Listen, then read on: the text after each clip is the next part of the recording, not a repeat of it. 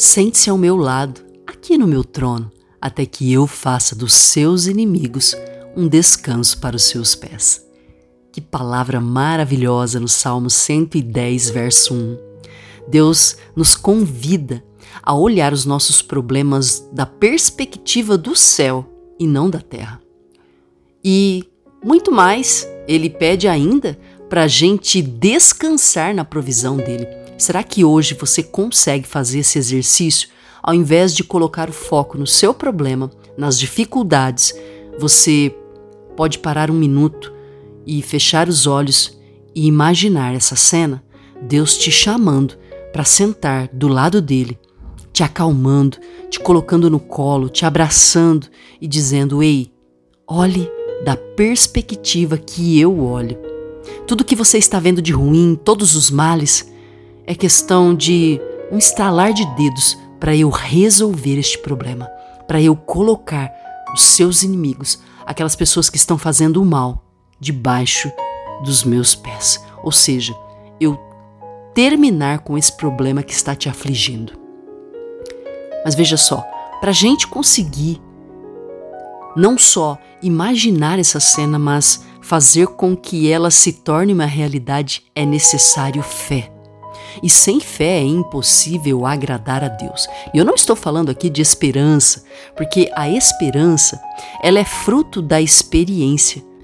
A Bíblia fala em Romanos capítulo 5 que a experiência produz a esperança, ou seja, eu preciso ter vários eventos já ocorridos para que eu possa me lembrar e então ter esperança. Mas a fé não depende disso.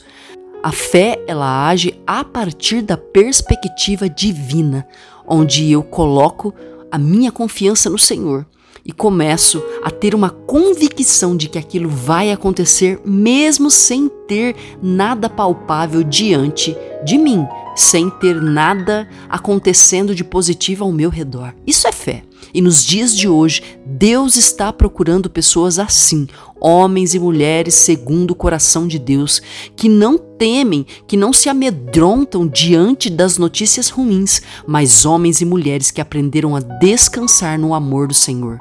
Lembra? O apóstolo João escreveu isso pra gente, que o verdadeiro amor lança fora o medo. Que verdadeiro amor? O amor de Cristo. Quando você entende o quanto que você foi amado e que ele já deu uma prova infinita do amor dele, entregando o próprio filho na cruz por amor a nós. Todos aqueles que conseguem sentir esse amor e acreditar pela fé, todas essas pessoas serão salvas, terão um bom futuro, porque estão vivendo baseado na palavra de Deus e não pelos fatos.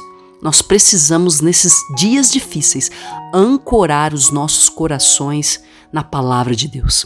Assim como diz na Bíblia, é certo que o Senhor fará justiça aos que clamam a Ele dia e noite. Porém, quando Ele vier, achará fé na terra? Que o Senhor possa encontrar no seu coração alguém que está esperando no Senhor.